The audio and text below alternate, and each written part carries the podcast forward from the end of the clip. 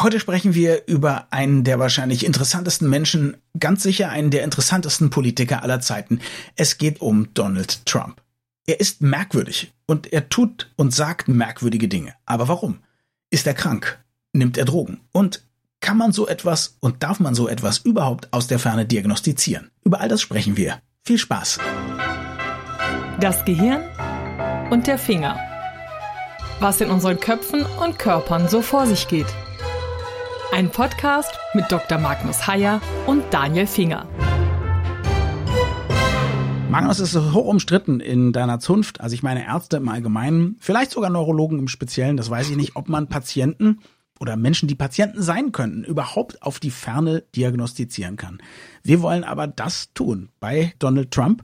Und da ist die Frage, wie siehst du das? Bist du jetzt ein Paria? Wirst du ausgestoßen aus der medizinischen Zunft? Gehörst du zu einer, zu einem kleinen Kabal die sich sagen, uns doch egal, wir diagnostizieren alles, was nicht bei drei auf dem Baum ist, ob sie wollen oder nicht? Naja gut, also äh, weder das eine noch das andere. Aber du legst natürlich den Finger gleich in die schmerzendste Wunde. Es ist natürlich schon eine Frage, ob man jemanden aus der Ferne diagnostizieren darf. Es ist ja auch von der inneren Logik her problematisch. Einen Patienten, den ich nicht sehe, kann ich nicht untersuchen, ich kann ihm keine Fragen stellen. Und mich dann über eine potenzielle Diagnose zu äußern, ist grenzwertig. Es gibt diesbezüglich sogar eine Regel, die Goldwater-Regel, die ist entstanden in den 60er Jahren. Und zwar hat damals eine größere Gruppe von Psychiatern in einem Magazin den Präsidentschaftskandidaten Goldwater. Barry Goldwater. Barry? Ich nehme an, der muss es sein. Also der, der war mindestens einmal nominiert als Republikaner für den Präsidentenposten und der, der ist es nicht geworden äh, und ist hinterher aber sehr viel durchs Fernsehen getingelt, interessanterweise. Der war bei so Celebrity Roasts mhm. dabei, die Dean Martin veranstaltet hat, saß der oft mit auf dem Podium. Ein, ein relativ sympathischer Knabe. Ich wusste aber nicht, dass der diagnostiziert werden musste. Ja, der hat folgenden Fehler gemacht. Der hat in der Zeit des Wahlkampfs mit dem lockeren Spruch Stimmen zu fangen versucht, dass er äh, dass man eigentlich mit der Atombombe den Vietnam-Dschungel problemlos entlauben könne. Dieser etwas lockere Umgang, wow. ja, der Satz ist mehr oder weniger wörtlich, führte dazu, dass tatsächlich eine Gruppe von über 1000 Psychiatern sich namentlich geäußert hat in diesem Artikel, Sie haben ihm Paranoia unterstellt und Narzissmus und eine Persönlichkeitsstörung. Und Sie haben ausdrücklich gesagt, dass er psychisch ungeeignet sei, amerikanischer Präsident zu werden. Auf jeden Fall verlor der mit Pauken und Trompeten die Wahl gegen den Amtsinhaber Lyndon B. Johnson. Das führte dann wiederum dazu, dass er die Zeitschrift oder den Herausgeber verklagt hat. Den Prozess hat er gewonnen, die Wahl hat er verloren.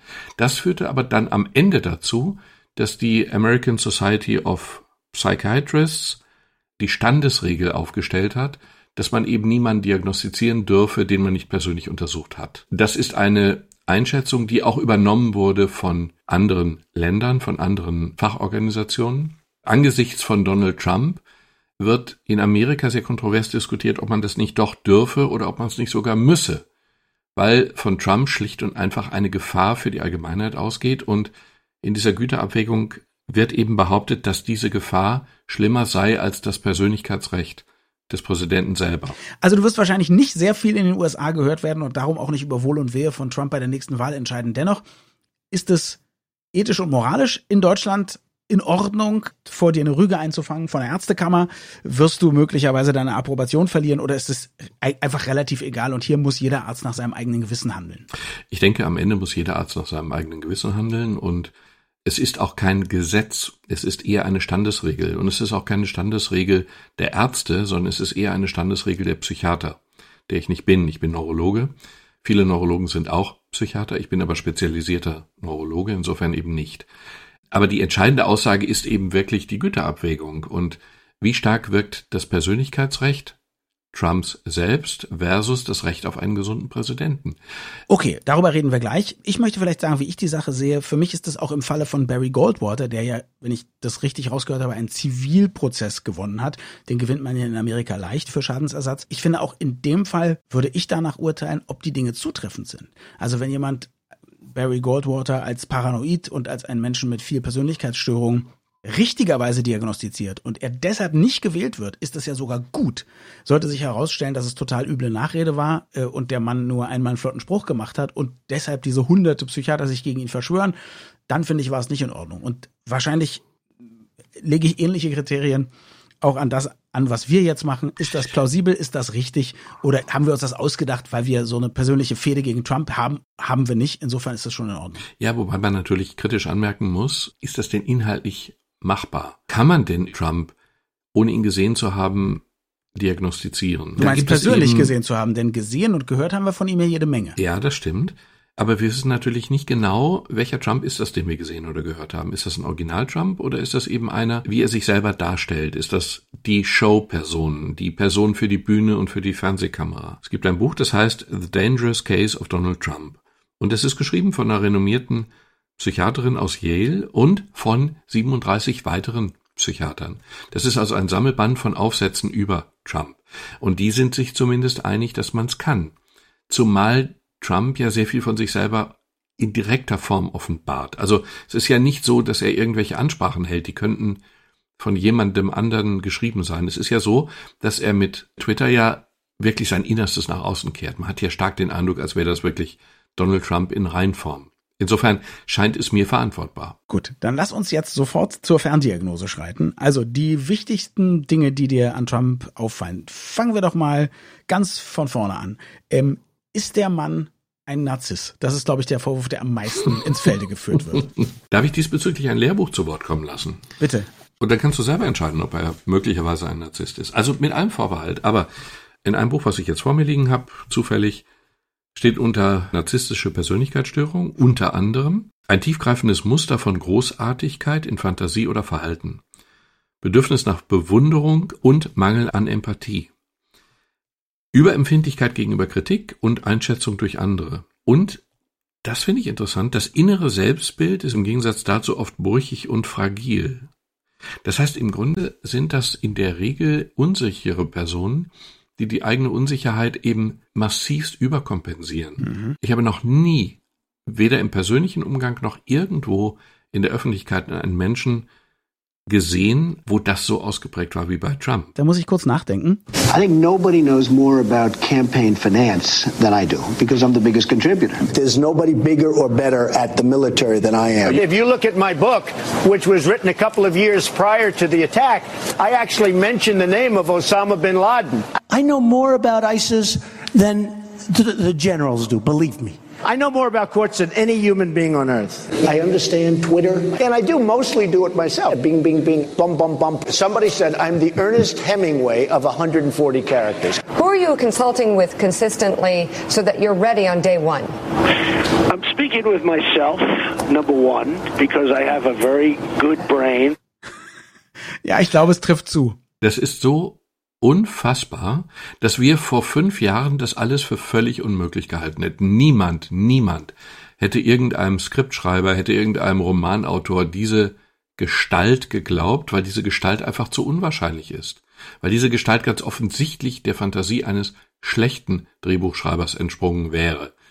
Ist sie nicht. Ich frage mich, wenn jemand so einen ausgeprägten Narzissmus hat, also mit all den Dingen, die du gerade beschrieben hast, auch der inneren Brüchigkeit und so weiter, was macht es außer, dass er ein furchtbarer Angeber ist? Denn da könnte man ja sagen, komisch, dass die Leute so einen Präsidenten wollen, aber das ist ja an sich erstmal noch nichts Gefährliches. Zunächst mal muss man sagen, Narzissmus ist eine Persönlichkeitsstörung. Und da wird es schon sehr problematisch. Nein, anders gesagt, Narzissmus ist eine Eigenschaft. Die haben wir alle so ein bisschen vielleicht. Trump hat sie natürlich ein bisschen mehr. Die Frage ist, ist das jetzt eine Krankheit oder ist das einfach nur eine Eigenschaft? Mhm. Die Unterscheidung ist nicht so einfach, wie es klingt. Naja, normalerweise ähm, sagt man ja, also das ist zumindest die schöne Definition von Krankheit, die ich kenne. Wenn jemand drunter leidet, dann ist es eine Krankheit. Wenn jemand nur einen Arm hat und er kommt damit super klar, ist es keine Krankheit. Dann ist es eben so. Ich weiß nicht, wie es jetzt bei Trump ist. Nach der Definition würde er ja schön nach innen leiden, aber das können wir genau nicht überprüfen. Was ist, wenn wir alle leiden, weil er bestimmte Dinge tut in seinem Größenwahn? Zum Beispiel, ähm, um zu beweisen, dass er doch recht hat mit irgendwelchen medizinischen Theorien, auf die wir vielleicht gleich noch kommen.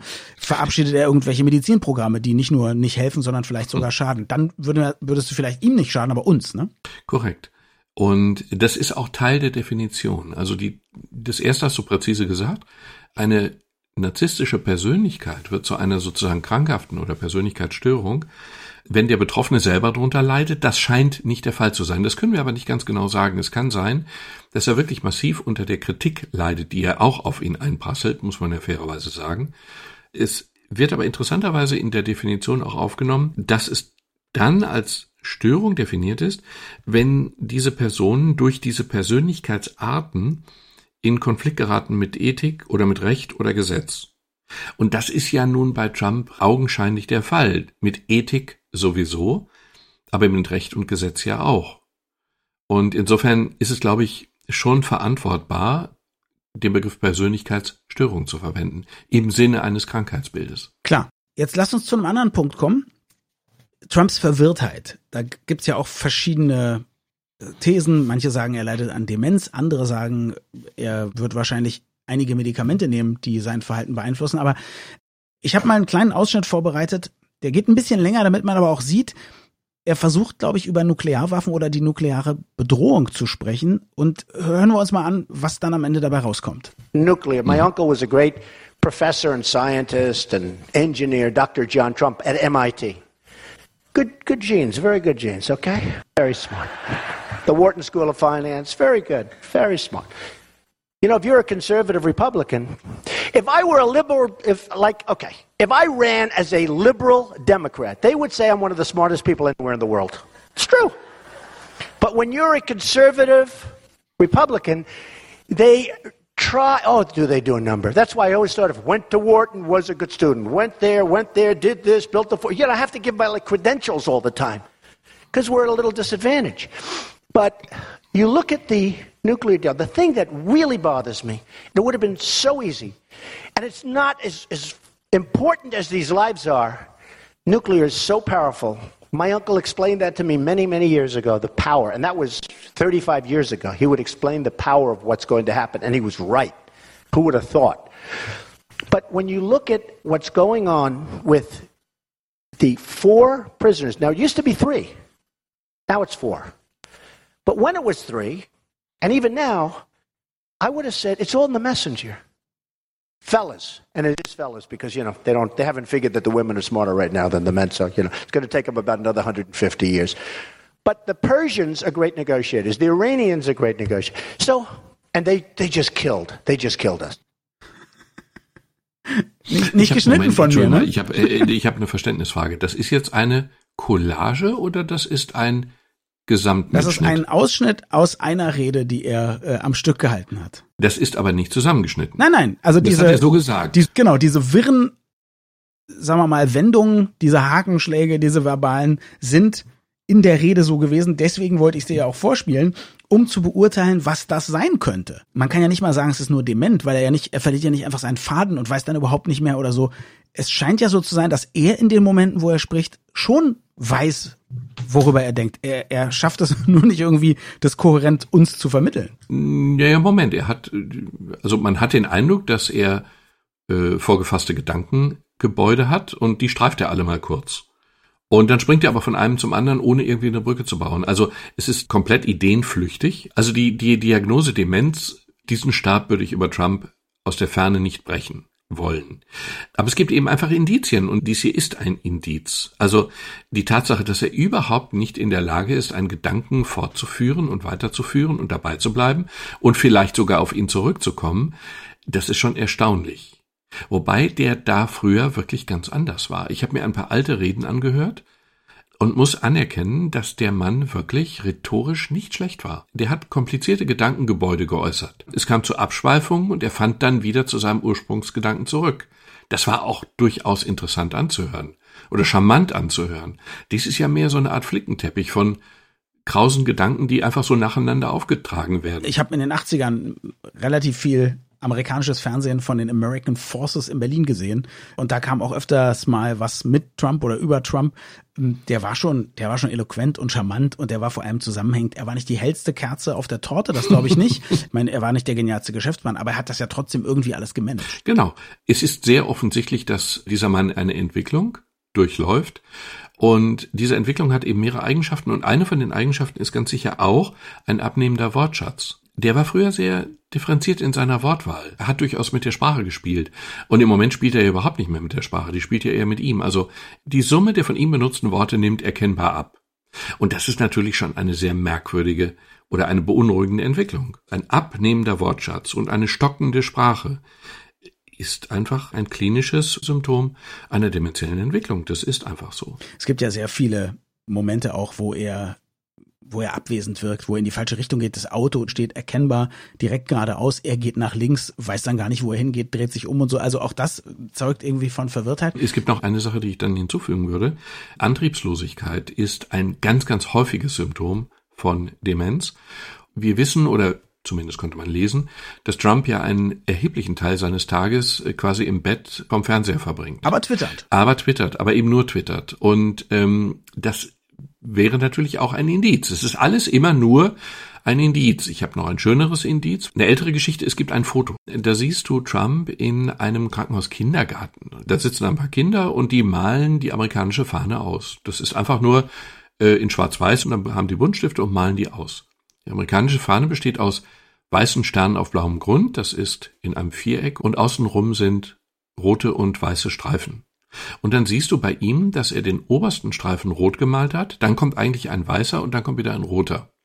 Und er macht gleich zwei Fehler, er malt den obersten Streifen rot, dann lässt er einen aus, dann lässt er einen zweiten aus, was per se falsch ist, und den dritten malt er blau aus, den vierten. Und das ist schon ein bisschen komisch. Das würde bei anderen Leuten vielleicht als witzig, Ironie gegenüber den Kindern durchgehen. Nur Trump hat ja viele Eigenschaften, aber Selbstironie gehört nun definitiv gar nicht dazu. Das Einzige, was man zu Das seiner Verteidigung komisch, sagen könnte, ich habe keinen Film davon gesehen. Man könnte jetzt natürlich sagen, ey, vielleicht hat ja ein Kind das ausgemalt. Aber ich glaube, selbst die würden wahrscheinlich, wenn der Präsident zu Besuch ist, die Flagge richtig hinbekommen. Der, der würde auch keinem Kind, der würde jetzt nicht den Zettel nehmen und sagen, ach, da hab ich einen Fehler gemacht. ich bin auch Parallel-Googler übrigens. Ich, äh, ich sehe gerade, es gibt auch ein Video. Trump ist nicht der Mensch, der von einem kleinen Kind diesen Fehler, die Schuld auf sich laden würde. Es gibt eine Anekdote beim Golfspielen, wo er wirklich und wahrhaftig so eitel ist oder so narzisstisch ist, dass er einen kleinen Jungen betrügt, dessen Ball näher am Loch liegt als seiner und dann eben behauptet, das sei sein Ball. Diese Geschichte ist wohl verbirgt. Das heißt, Trump will gewinnen, Trump will der Schönste, der Größte, der Beste sein und im Golf zumal. Und das gilt selbst dann, wenn es sich um Kinder handelt. Das ist schon ärmlich. Lass uns mal noch über eine andere Möglichkeit sprechen. Es gibt Menschen, die sagen, mit Demenz hat es gar nichts zu tun. Es liegt bei Trump schlicht an Medikamenten- und Drogenmissbrauch. Also ist ja jemand, der ständig schnieft. Viele Leute, die ihn seit den 80ern kennen, sagen, der war früher Dauer auf Koks. Dann ist es so, dass es äh, Fotos gibt aus seinem Arbeitszimmer, wo äh, viele, viele Schachteln Pseudoephedrin äh, gestapelt sind in einer äh, offenen Schublade. Nun weiß ich nicht genau, was da die Nebenwirkungen sind. Er ist, glaube ich, auch ein ganz großer Freund des Hydroxychloroquin. Da haben wir in den, in den Corona-Spezials schon gesprochen und ähm, wir können ihn auch selber zu Wort kommen lassen. You look at some of the reports that came out from Italy, that came out from France, that came out from other. A lot of our frontline workers take it because it possibly, and I think it does, but you know, people are going to have to make up their own mind. Plus, it doesn't hurt people. It's been out on the market for 60 or 65 years for malaria, lupus, and other things. Uh, I think it gives you an additional level of safety, but you can ask many doctors are in favor of it. Many frontline workers won't go there unless they have the hydroxy. And so, again, this is an individual decision to make, but it's had a great reputation. And if it was somebody else other than me, people would say, gee, isn't that smart? Wollen wir das mit dem Koks ihm aber nicht unterstellen? Vielleicht ist er einfach ein bisschen allergisch. Vielleicht wachsen da auch viele Birken auf dem Rasen des Weißen Hauses. Aber Hydroxychloroquin und Pseudoephedrin, was könnte das mit jemandem machen? Könnte das aussehen wie Demenz? Hydroxychloroquin ja. Also Hydroxychloroquin hat mehrere Nebenwirkungen, die zum Teil gefährlich sind, also Herz-Kreislauf, aber sie wirken sich auch im psychischen Bereich aus. Sie können Verwirrtheit sehr ausdrücklich machen. Und insofern ist das natürlich beunruhigend bei jemandem, den man schon per se für ein bisschen verwirrt halten würde. Hier ist es übrigens so, was er da sagt, ist auch einfach gelogen. Dass das führende Mediziner empfehlen oder es stimmt eben einfach nicht. Es gibt einen neuen Roman über Donald Trump. Der größte Kapitän aller Zeiten heißt er. Von einem amerikanischen Autor. Und da steht so sinngemäß der schöne Satz, er log bei der Uhrzeit, während er unter einer Uhr stand. Das ist dem in dem Roman ganz egal. Und Donald Trump ist es offensichtlich auch ganz egal. Der wird sagen, dass es regnet, während die Sonne ihm aufs Gesicht scheint. Und es ist ihm vollkommen wurscht. Das ist schon beeindruckend. Trotzdem nochmal gefragt, sollte er viele Medikamente nehmen, könnte das auch daher kommen, dass er verwirrt ist und sprachlich nicht so gut? Glaube ich eher nicht. Das Krankheitsbild wirkt nicht so. Also Hydroxychloroquin hat tatsächlich Nebenwirkungen von Verwirrtheit und so, aber bei ihm ist es ja auch relativ stabil, muss man sagen. Der ganze Prozess, wenn er sich denn verändert hat, ist ein sehr, sehr langsamer Prozess. Die Aufnahmen, die wir beide gesehen haben und wo wir beide den Eindruck haben, dass er ganz anders strukturiert ist, eine ganz andere Sprache hat, eine ganz andere Argumentationsebene erreicht. Die sind ja 20, 30, 40 Jahre alt. Das ist nicht mehr der Trump der Gegenwart. Hier hat sich etwas sehr, sehr langsam verändert und das spräche eher für eine potenziell dementielle Entwicklung. Okay. Was ist jetzt deiner Meinung nach das Gefährliche? Ist es äh, der Narzissmus? Ist es die Demenz? Ist es die Kombination aus beidem? Haben wir noch was übersehen, was vielleicht ein viel entscheidenderer Faktor ist? Es gibt eine Sache, die ist sehr beunruhigend und das ist die Tatsache, dass ein Narzisst eine sehr instabile Persönlichkeit ist. Aus Liebe wird Hass und zwar über Nacht. Das hat in diesem Zusammenhang ja unter Umständen fatale Wirkungen. Also er hatte einen Außenminister, Tillerson hieß er, der ihn angeblich als Idioten beschimpft hat. Hinter verschlossenen Türen, aber es ist natürlich doch durchgesickert. Und in diesem Moment würde ein Narzisst sein Gegenüber hemmungslos hassen. Und schon die Tatsache, dass er relativ kurz nach diesem Ereignis den Atomvertrag mit dem Iran hat platzen lassen. Ein Vertrag, an dem Tillerson wohl auch mitgearbeitet und für dessen Einhaltung er eben massiv plädiert hat. Die Tatsache, dass möglicherweise ein solcher Vertrag aufgrund einer persönlichen, spontanen Abneigung geschlossen oder fallen gelassen wird, ist einfach unerträglich. Alle Leute, die mit ihm umgehen, haben ja nur eine Chance, in seiner Umgebung zu überleben als Angestellte, zumal wenn sie ihm einfach Honig ums Maul schmieren. Es reicht im Moment für eine Top-Position in der amerikanischen Regierung, Trump wiederholt und immer wieder zu sagen, wie fantastisch toll er ist. Ich bin manchmal erschüttert, wie dilettantisch andere Politiker damit umgehen. Macron zum Beispiel war in Amerika und dann haben die einen Baum gepflanzt und sie liebten sich und so weiter. Und Trump hat Macron ganz lange die Schulter gedrückt und hat betont, dass Frankreich der beste Verbündete der Vereinigten Staaten und so weiter. Und dann hat Macron eine Rede vor dem Senat oder von dem Abgeordnetenhaus gehalten und sich von Trump distanziert. Und dann schlug die Liebe sofort in blanken Hass um das war dann nicht gut für das amerikanisch-französische Verhältnis. Und dass sowas passieren kann, ist einerseits dilettantisch von Macron aus und andererseits eben immer das Risiko, dass dieser Narzisst schlicht und einfach ganz instabil in seinen Einschätzungen und Gefühlslagen ist und eben kippt von heute auf morgen. Jetzt haben wir ja, ob zulässig oder nicht, relativ klare Diagnosen über Trump gestellt. Aber was ist die Therapie? Was würdest du ihm raten? Was würdest du seiner Familie sagen, wenn Ivanka morgen anruft und sagt, hier, ich habe das Problem mit meinem Vater? Was sagen Sie, Dr. Heyer? Ja, das Problem ist eben, dass Persönlichkeitsstörungen, wie eben der Narzissmus als Störung, schlicht und einfach fast nicht heilbar sind. Wie behandelt man die? Man behandelt sie durch äh, Psychotherapien, man behandelt sie durch Rollenspiele, man behandelt sie durch viele Gespräche, aber das setzt natürlich eine Krankheitseinsicht und ein Therapiewillen voraus. Das können wir ja mit aller Fantasie, die wir zur Verfügung haben, Trump nicht unterstellen. Du meinst also nicht mit Rollenspiele so etwas wie wir tun einfach mal ein paar Jahre so, als ob er der Präsident der Vereinigten Staaten wäre. Das ist keine vernünftige Therapie. Das äh, alles wäre eine vernünftige Therapie, auf das er sich einlässt, aber der lässt sich auf nichts ein. Das ist die schlechte Nachricht. Persönlichkeitsstörungen sind mehr oder weniger therapieresistent. Zumal eben, wenn der Patient keine Einsicht hat. Und in diesem Fall hat der Patient definitiv keine Einsicht. Die Protagonisten des großartigen Podcasts Pod Save America, alles ehemalige Mitarbeiter von äh, Obama, die natürlich auch regelmäßig über Trump sprechen, weil es ein politischer Podcast ist, die haben mal darüber gesprochen, dass sie glauben, die gefährlichsten Tage, Wochen wären die, wo Trump abgewählt ist, aber noch im Amt. Wie siehst du das? Wenn ein Mensch mit einer narzisstischen Störung ganz, ganz von sich überzeugt ist. Und wenn er ferner ganz, ganz massiv die Anerkennung durch andere sucht.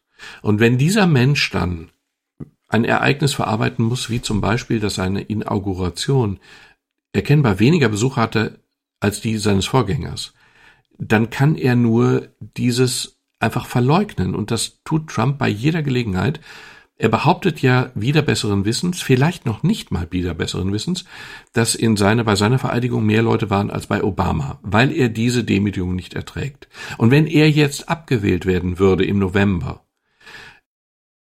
im Gegensatz übrigens zu Obama, den er ja zu seinem persönlichen Feind erkoren hat, warum auch immer, wenn der jetzt abgewählt werden würde und keine zweite Amtszeit bekäme, dann wird er alles, alles tun, um diese Abwahl zu negieren. Weißt du wirklich nicht, warum er Obama zu seinem persönlichen Feind erkoren hat? Ich hoffe, ich weiß es nicht. Ich weiß, ich kenne nur eine Szene, in der Obama ihn gedemütigt hat. Wir meinen vermutlich dieselbe. Ja, ich glaube das auch. Das war ein, ein Correspondence Dinner, bis Trump sozusagen im Amt war, war es Tradition, dass einmal im Jahr, wenn die ganzen Auslandskorrespondenten ein, eine große Feier machen, auch der Präsident spricht und anwesend ist und auch ein Comedian kommt, der den Präsidenten durch den Kakao zieht. Und der Präsident selber lässt sich natürlich auch von ein paar guten Autoren Gags schreiben und macht dann Witze über die Presse, über die Leute im Publikum. Zu der Zeit, wo Trump gerade sehr viel Aufmerksamkeit bekommen hat, weil er einer von den Leuten war, die behauptet haben, Obama wäre gar nicht in den USA geboren, sondern in Kenia, der dürfte deswegen gar nicht Präsident werden oder mhm. sein. Da hat er Trump richtig super durch den Kakao gezogen und man sieht, wie Trump im Publikum sitzt und so ein falsches Grinsen aufsetzt, aber er hat Sonnenhals. Ich kenne die Szene. Die Szene ist, man kann sie genießen. Also nicht als Trump, aber Trump war ja schon Narzisst, bevor er Präsident wurde, natürlich. Es stimmt eigentlich. Da habe ich in der Form nicht drüber nachgedacht, dass im Kopf eines Narzissten er saß in einem großen Kreis von Leuten, die eben wichtig sind oder in seinen Augen wichtig waren. Und Obama hat ihn der Lächerlichkeit preisgegeben. Und die haben alle mit ihm, mit Obama gelacht gegen ihn. Ich glaube, in diesem Moment entsteht ein Hass, der nie gestillt werden kann. Ich befürchte, du hast recht. Vielen Dank fürs Zuhören. Unsere nächste Folge am Dienstag ist dann wieder ein Corona-Spezial. Bis dann.